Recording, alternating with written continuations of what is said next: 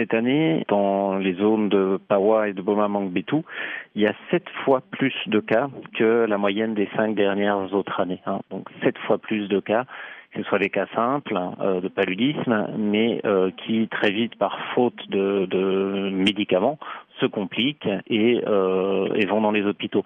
Sur l'hôpital de Pawa, 22 lits de pédiatrie, 130 enfants hospitalisés. Donc vous voyez l'ampleur de cette flambée.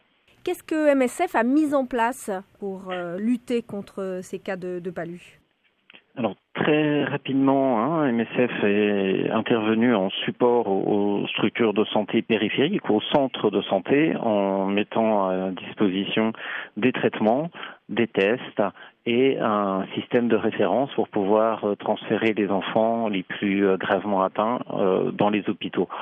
Dans ces hôpitaux, nous supportons les services de pédiatrie, donc avec des soins intensifs où il y a de l'oxygène et des transfusions et puis euh, des services euh, d'hospitalisation qui sont euh, dédiés aux cas les plus sévères. Est-ce que la situation est aujourd'hui sous contrôle ou peut-être même jugulée ou au contraire vous êtes très inquiet?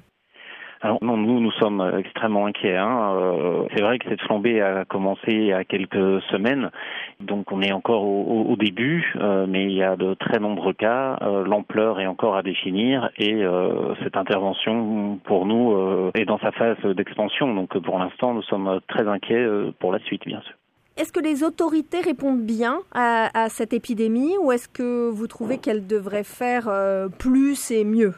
Alors, c'est les autorités sanitaires qui nous ont contactés hein, pour nous demander de l'aide.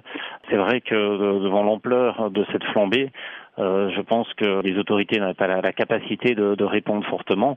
Euh, donc, un comité de crise a été mis en place. On travaille avec eux, on renforce le système, euh, mais il y avait vraiment besoin d'une aide extérieure, euh, comme une organisation comme comme la nôtre, qui peut très rapidement euh, envoyer sur place des médicaments, des médecins et du personnel. Est-ce que vous craignez euh, que cette épidémie se propage à d'autres pays? On ne peut pas l'exclure aujourd'hui, mais c'est vrai que dans les données qu'on a, euh, cette épidémie est plutôt euh, localisée dans quelques zones de santé du Haut-Ouélé, dans une zone de santé du Bas-Ouélé qui est la zone de, de et probablement dans quelques zones d'Ituri. Donc pour l'instant, ça reste euh, sur ces zones du Congo et on n'a pas d'alerte euh, dans les pays voisins, que ce soit la République centrafricaine ou, ou le Sud-Soudan.